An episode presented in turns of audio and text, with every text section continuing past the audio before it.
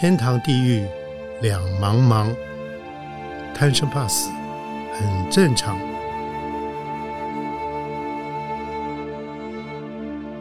欢迎收听由点灯文化基金会所制作的《点灯贪生怕死》节目。天堂地狱两茫茫，贪生怕死很正常。欢迎您收听由点灯文化基金会所制作的。贪生怕死节目，我是主持人张光斗。我们今天特别来宾是小院子的大掌柜张卫慈，卫慈老师。卫慈老师上听了上半场的这个节目以后，我相信所有的听众朋友都觉得哇，怎么故事这么精彩？哇，这么这个变化多端。可是居然今天可以侃侃而谈哈，所以我讲呢，我想呃，一定很多人会好奇，就是说，照世人的眼光来看，林志杰这么的事业，这么的风光，这么的浅达，然后。是什么样的原因让你呃能够忽然转了一个大弯？你的人生从此脚本从此改写，然后选择了修行这条路呢？好，嗯，大家好，我是魏慈。是，嗯，其实上一集我大概提到一点点嘛，哈，就是说那时候会从南京回来，对，嗯，主要是我自己在职场上经历了一个一个震撼教育，对，就是嗯，那。其实我刚回台湾的时候，呃，因为在成果设计工作，嗯嗯，那我必须说那时候是成果设计很如日中天的，名气很如日中天的一个时候。那时候我回来的时候，就先跟我的老板有过说说，这个公司啊，只要一个领头带队的明星就好了。嗯，那当然就是他嘛，哈，因为他那时候很耀眼，就像一个太阳。嗯，那所以。因为我回来，他成立了一个单位叫董事长办公室。嗯，哦，嗯，那我担任这个办公室的 director，嗯，然后呃，负责很多除了公司的业务、成果未来的发展，嗯，然后也稍稍会涉猎一些，呃，因为他的背景的关系，整个家族，呃，有时候还会有一些需要跟对跟政界有一些。沟通的时候，哦，其实，呃，我后来常常开玩笑跟他讲，因为我我大他整整十三岁，他是属蛇的，嗯嗯，哦，所以我的角色其实，嗯，不像一般员工，嗯，我是公司里头年纪最大的一位，哈，那，嗯，跟他也像朋友，嗯，然后，嗯，可是。对我来讲，因为在家庭教育跟社会历练上，就是我始终是提醒自己说，他就是不要忘记他是老板。嗯嗯。那对，那可是在这个过程里，我那时候有看到台湾一个比较奇怪的现象，就是台湾太太积极。在产业上太积极，想要转型，嗯，好，因为真正的所谓的台湾的经济奇迹，那个时候台湾的产业基本上都是以加工、出口、欧业这样的方式为主，哦，那商品往品牌方向发展的在少数。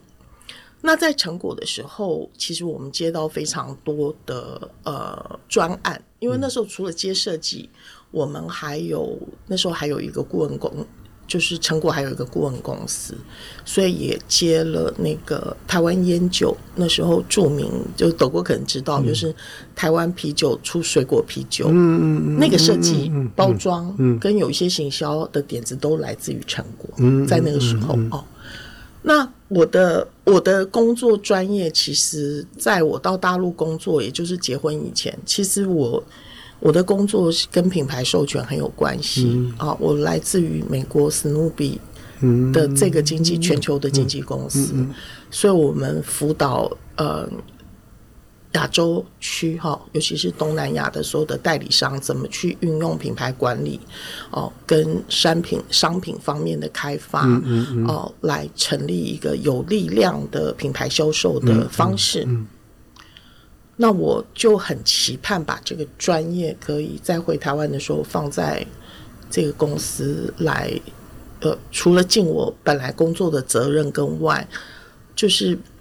一直有一个想法，希望能够拓拓展台湾人的商业转型的这个，希望有个契机。所以那个时候刚回来，我也跟友博就先打招呼，嗯嗯，因为我一回到台湾，呃，之后就当时的经济部中小企业处就就就找我，就说，呃，总监你回到台湾，那我们很希望能够多加台湾。对品牌这方面管理的这些知识跟经验，所以我那时候就有答应经济部的委托，有在呃经济部旗下的台湾手工业中心，那时候是在那个徐州路一号那边，哦，就是成为一席董事，然后我也开始在外贸协会陆陆续续开了一方面这些课程。可是，在这里，其实说实在话，我受到非常大的挫折。嗯，就是我其实回到台湾到现在，我必须讲，即便到现在已经十二年了，我都还有一点不太习惯。哦，对，就是我觉得台湾，嗯，在对，就是很希望能够快速的成就一些经济的开发，就大家一直沉醉在当年的经济奇迹里。嗯。可是我觉得大家忽略了脚踏实地，就是说，你即便做一个品牌，你的产品的开发过程必须要很严谨，然后需要很扎实。我觉得这一块一直都缺乏这种长期的观念的培养跟照顾。哦，那所以，我其实，在成果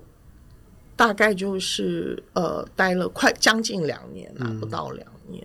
我就跟老板请辞了。那我就是在想说，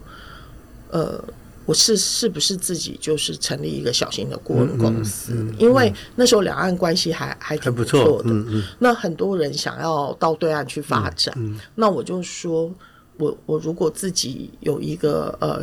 小小的顾问公司，我就替企业做顾问，然后政府单位有一些希望我能够常常出现的演讲，哦，我我就可以承担起来。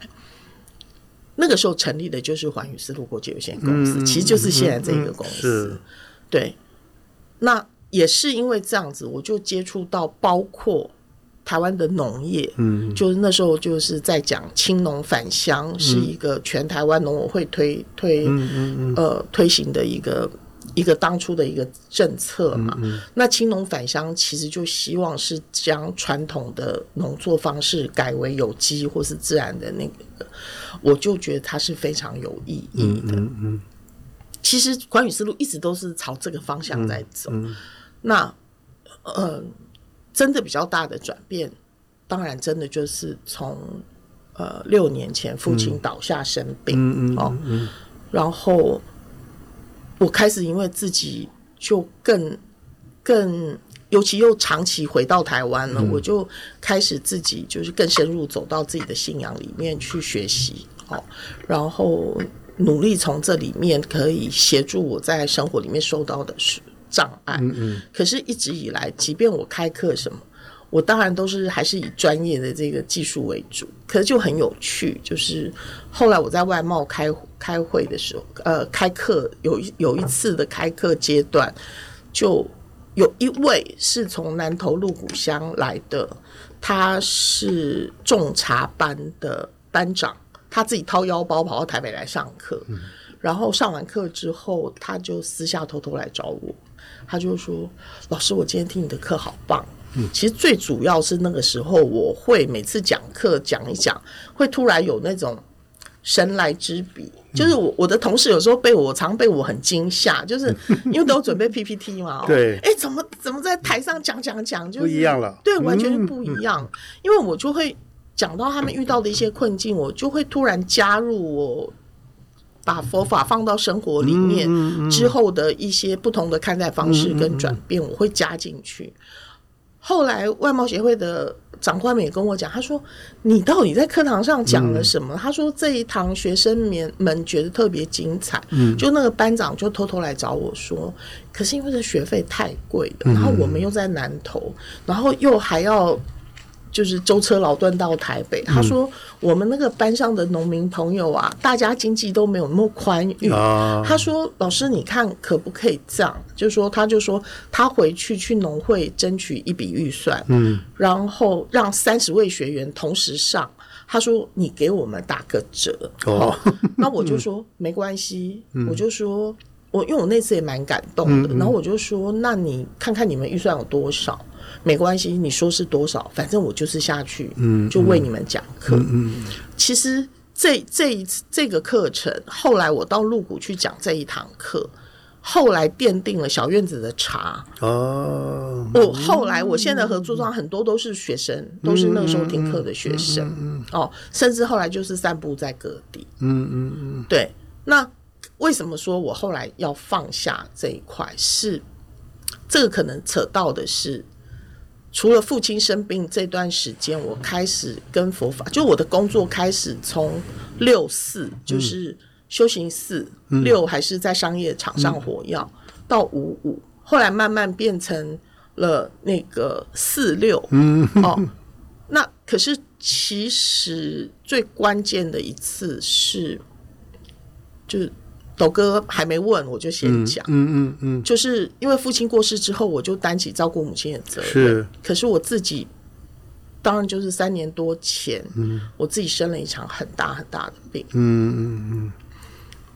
而且就是差一点就是要要，嗯，要老命了。对对对，嗯嗯。那在加护病房我待了大概二十天，快二十天，然后又插管，嗯嗯然后我是从瞻望一直到张开眼睛，发现呼吸啊什么这些完全基本的呃身体的功能都被收走了。嗯，那个惊吓是非常非常非常大。哦，没有关系，我补一下这个，因为念慈已经先问，已经先解答下个问题。下个问题是他距离死亡最近的时候是什么时候？好，你继续讲。是，是那可是我觉得比较有趣的一点是，就是在我学习佛法过程里面，我我一直觉得我很进入状况。嗯我我一直觉得、哦，所谓的进入状况是哇，我会念到一个经文，然后特别感动。哦，我的上师常都说，你应该有一些累世跟佛佛佛法的缘分哦，我会特别感动，然后看到呃，或是今天新新接了一个功课，上师给的功课，然后就完全那段时间可以不吃不喝，嗯。我所谓不吃不喝，就是，哎，你肚子饿的时候，你看到金本放那边，我不是想去吃东西，我就是想去把经本拿来念经。就我有一贯这样的历程，可是，一直到我这次真的生病躺在床上的时候，我才知道说，即便那个感觉都是一知半解的。嗯嗯嗯嗯我醒来，后来知道现在面临的状况，然后插管很痛，晚上没办法睡，然后亲人不能二十四小时在身边，因为加护病房嘛，哦。我第一次认识，我第一次知道、哎，我觉得我那时候才真正知道什么叫无常。哦以前知道都是文字，嗯嗯嗯就说，即便你曾经有感动，你说你懂了，可是我真的觉得那都还隔了一层纱。嗯，就是我这次，就是真正开始知道什么是无常。嗯然后我曾经幻想，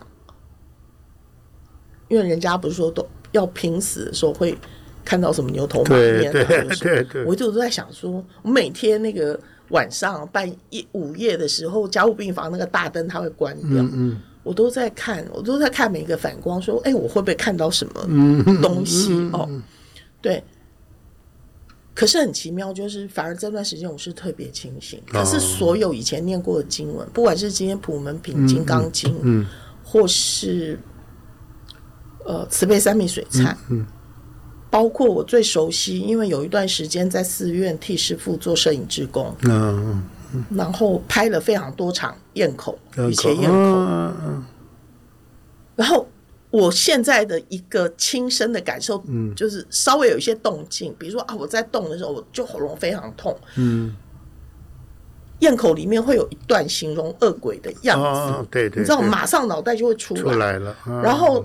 我每天要打无数的针，那时候我的左左臂、右臂都是都是针孔，嗯嗯。因为要打点滴，嗯，对，然后呃每天要用药。嗯可是最可怕的是，每天我儿子进来，在我床边，我就听到医生过来跟我儿子讲，嗯。我们现在还没有任何进展，因为我不知道妈妈那个病毒肺炎的病毒是什么病毒，嗯啊，所以我每天就听到他跟孩子说，其实不知道，他们现在是束手无策的，就是几乎是没有进度。然后每天他就拿一个 X 光板来我胸部帮我照 X 光，啊，嗯，然后每次出来都是全雾的，就前十天都对。嗯。那我开始就是觉得我是不是应该要交代后事？嗯可是斗哥，我必须说，嗯。我还真的没有担心过，嗯。说我可能就会死去。嗯嗯嗯。因为我觉得曾经有在历经一些生活的困境的时候，我曾经那些最大的大痛的时候，包括那时候离婚啊，那这些，我都会觉得说，其实我这辈子够了。嗯哦，就是就是，哎、你作为一个女生，也谈了好几场恋爱，然后也结过婚了，嗯。然后也生了小孩，就是做一个女生的功能，该的你都那个，然后工作上也曾经很巅峰，嗯然后我现在就是哦，那时候面对妈妈的口腔癌，爸爸后来的生病，我一个人扛，其实扛的我自己觉得有一点小，有一点累啦累嗯哦，那只是说在个性上，我觉得我一直是一个比较乐观的人。嗯嗯那所以我那天就觉得说，哦，这一天就算来了，好像也也没有什么好遗憾的，啊就遗憾的了嗯你嗯对，就我就觉得就够本了啦。嗯。所以其实我那时候已经，呃，每天他们进来就会拿一拿拿一叠纸，让我用手写我想要讲的话，然后那个字就很歪斜，因为常常就是我右手插满针管，对。所以我就要拿左手在哇。在写。嗯。然后我我前几天，因为我现在就是在整理这一段的书嗯嗯嗯稿，是是。因为那时候《中国时报》因为这样跟我要了，嗯。我这段时间写的在病床上写的稿子，嗯嗯嗯。那有有开了一个专栏。嗯。我在翻那些稿子的时候，我就看到好几个，我在跟我儿子交代后事，哦好嗯我就告诉他说，其实你就是长大了，嗯对我说你真的一直都很棒，好，然后我就说妈妈的后事你都不要担心，你就交给师傅，嗯嗯我我觉得那时候我很感谢的是说，当你可能面临最后那一分钟的时候，嗯。你发现你的事情是有可以信任的人可以托付、呃可以托付嗯。哦，比如说几位特别熟的法师，嗯嗯哦，比如说本源法师，比如说昭慧法师，他们都是进来加护病房来看我，来陪伴。然后很感谢儿子，我常说你真的赢过妈妈几百倍，就是他从来没让我担心，不是说像我小时候让我爸妈很担心。最后的那一线，觉得我不能走的原因，其实只有一件事情，是我妈妈怎么办？然后我不太忍心把我妈妈留给孩子，因为孩子还这么无辜，嗯对。嗯。然后妈妈的状况现在这么的惨，对，那时候已经就是她已经是那是在她进护理之家的前一年，嗯嗯。对，其实都是我在打理照顾，是嗯是因为这样。可是也是从这次病康复之后，嗯小院子全面翻盆，变成零跟一百，哦我们所有的商业这一块全部都停住，停住了我就发了愿，然后这中间前期就是斗哥看到的药师佛，嗯嗯就是我对。发了愿，我觉得我必须要出来做见证，嗯。因为呃，这个当然岔开了一点，没有提我为什么后来病好了，嗯我就常常在晚上没办法睡的时候，然后加护病房就是一片漆黑，可是你真的觉得那个就是一个活生生的教室，然后你会听到有些人的哀嚎，哀嚎，嗯，哦，然后我的隔壁床，他们每次有家人来，我会听到他跟家人的对话。他是一个非常非常严重的糖尿病患者，严重到已经要截肢了。哇，嗯，可是他不愿意。嗯，然后后来那次他进来。好像是因为是别的并发症进来这样子，然后你就会就在思考，你知道吗？就是那么一个小小的空间，你会觉得你看到无数条的人命都是在不同的一个关卡上面。那第二天可能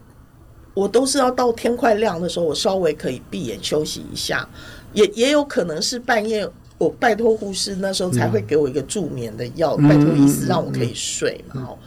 然后我都是到天快亮，我大概可以休息一下。他早上突然起来的时候，就会发现，哎，不见右右边床的人不见。嗯嗯。然后，哎，又有看到新的床推进来。嗯嗯。然后你就一直看到说，其实你知道，我我常常觉得那就是一个中转站。到底你是再回到人间来，还是要去另外一个世界？都在那个加护病房里。尤其是我拔管的当天，他们就立刻要把我转到普通普通病房。嗯，就刚好我跟我隔壁床的那个人，同时那一天要出加护病房。嗯，可是就在我要推出去的，就是在那个床在移动的时候，嗯，我第一次看到他的脸，因为平常都平行，我看不到他的脸。然后我就听到他家属在哭。嗯，后来我儿子就偷偷跟我说，他们决定，他决定。要去安宁病房，然后他放弃所有的治疗，嗯嗯，所以那天我感触就很深，就是我跟他躺在一起躺这么久，然后我去了普通病房，他去了安宁病房，其实那个就是两两条完全不同的不同的路，是。所以出院之后回到小院子，我就我就跟文理，文理是跟我最久的，对对，那我就跟他说，我想我想。更改公司的业务，可是它会是一条非常辛苦的路。那所以一开始我我坦白说，我们就是散尽家财。我都每次跟儿子说怎么办？我把我的养老金跟你的遗产都花光 光了。对对，那这中间你说有没有犹豫过？嗯，当然也有，因为真的很辛苦。可是我觉得每一次在我最苦的时候，嗯，菩萨都会给一些礼物。是。然后加上很多很多，就是我其实蛮惊讶，蛮惊讶的是，在脸书我每天的发文，后来陆陆续续有这么多的朋友，他们会私下告诉我说：“魏子老师，我们每天就在等待你的发文。”嗯嗯，因为第一个是我不会直接去拿着经本去说法，我觉得第一个自己功力不够，嗯，第二个有这么多法师在讲法，那我也在学习。可是我觉得我就是那个像当初神农尝百草，神农不是常常说 要去写那个草药功能，自己先吃，吃完可能就中毒了。然后如果有就是好家在有醒来，醒来之后就可以去记载说，哦，这个这个草药可能有什么功能，那个草药不能碰。我常觉得我就是跟他好像有类似的历程，就是我每一次人家问我说，魏老师，你觉得？就是这个佛法对你来讲最满盈的时候是什么时候？我是都是在我觉得我遇到最大困境跟障碍的时候，那时候我觉得我的法是最多的时候，因为都是在那个时候，我突然发现，因为呃佛法那个时候我读过的京剧就会像一个电灯泡，突然在我脑里突然就亮亮起来了，嗯，然后就是那么几句话。就会让我当下瞬间那个念头就变了。当你念头变的时候，其实你当下就是从地狱一下就飞升，嗯，到天堂了。到天堂，我觉得这是一个很奇妙的经历。是。那一直到现在，其实都都还是是哦。可是因为我自己也很知道，说自己的习性曾经很重嘛。哦，因为以前在山上，师傅都说，都开玩笑说。哦，那个普巴金刚要来了，你们皮要绷紧一点哦。因为以前我们带团队，很就很凶嘛，然后就很强势的领导。嗯嗯可是后来那时候在教团，师傅有时候请我处理一些事情，我觉得那个习气就还在慢慢还在磨当中。那普巴金刚是藏传里头非常大的一个护法哦，那他是现愤怒相，嗯，然后他非常非常的凶，对，那呃，可是因为普巴金刚跟我我一直跟普巴金刚很有缘分，所以小院子也有供奉一个普巴金刚的唐卡，跟地藏王菩萨供供奉在一起。所以这个大概是因为这些经历，让我呃全然的觉得我不要再回到旧生活，嗯嗯嗯嗯然后又觉得从过了五十岁开始，我就会觉得那个生命的价值，我是不断反问自己。嗯，因为我的朋友以前非常多都是股票上市公司的大老板，嗯嗯因为我在那样子的工作氛围里，可是其实我身边最不快乐的人，几乎都是我身边最有钱的那些人。那对这个价值的重新翻盘，嗯，我觉得是让我决定要去走修行这条路。嗯嗯嗯那当然，我觉得还有很重要的一个因素是，我曾经在教团一段时间，嗯可是我有看到比较黑暗的一面。嗯嗯哦，那这个黑暗的一面呢？呃，我不会用批判去看这件事情，嗯嗯嗯嗯因为我觉得人嘛，大家都还在修，对，那我就会希望说，呃，即便我一个人的力量很微薄，我就会希望说，那可不可以用我们的力量，呃，影响一些人？这个影响不是说我们有什么大的能耐让你们很有力量，可是可以让你每天起来焦躁的时候可以舒缓一点，嗯。然后呃，觉得世道很纷乱的时候，让你可以不要那么可以可以觉得心里因为平安，不要那么的手足无措。嗯。哦，我我会觉得，我希望把佛法对我在生活里的帮助用在生活里，啊，这个是我义无反顾摆下以前那一些，因为呃，我即便位置在最高的时候，我也从来没有忘记过婚姻对我造成的伤害。嗯嗯嗯我甚至想到我童年时候父母跟我之间的互动，嗯嗯我我甚至觉得那是有恨的，嗯我自己是有恨的，就是讲的那个是没有被和嗯解。嗯嗯然后慢慢你开始进入信仰，即便从学佛从经本上学习，呃佛法智慧，然后到道场学习仪轨，在法会的仪轨上，你甚至都在练习看每一个仪式在做的，其实就是和解这件事情。哦，我们填一张单子回向给我们的冤亲债主。哦，我们做做普施，呃，希望是布施可以让饥饿的哦阴间的这些，包括祖先，包括什么，他可以温饱。所以，我这几年就是很很大的一个感触，就是，嗯，和解。嗯我常常就是劝来找我的朋友，就是和解。我说永远不要忘记和解这件事。我觉得那个是这一辈子最重要、最重要的事情，尤其是跟亲人之间的和解。是，我觉得这个魏子老师故事真的光是一个和解，我想讲个三个小时也讲不完了。我想，呃，这个故事真的太精彩。然后，呃，我想，呃，因为我们时间也到了，所以我们原来还有你的其他的问题，没有关系，我们下次再见，下次再聊。因为可见，呃，魏老师是一个宝库。它的里面的宝藏太多了，我们要慢慢挖，慢慢里面慢慢梳这个梳理出来以后，然后在我们泰山 Pass 节目中继续跟大家分享。今天非常感谢魏慈老师来，谢谢董哥，我们下次您还要再来哦。好，谢谢 OK 谢谢大家。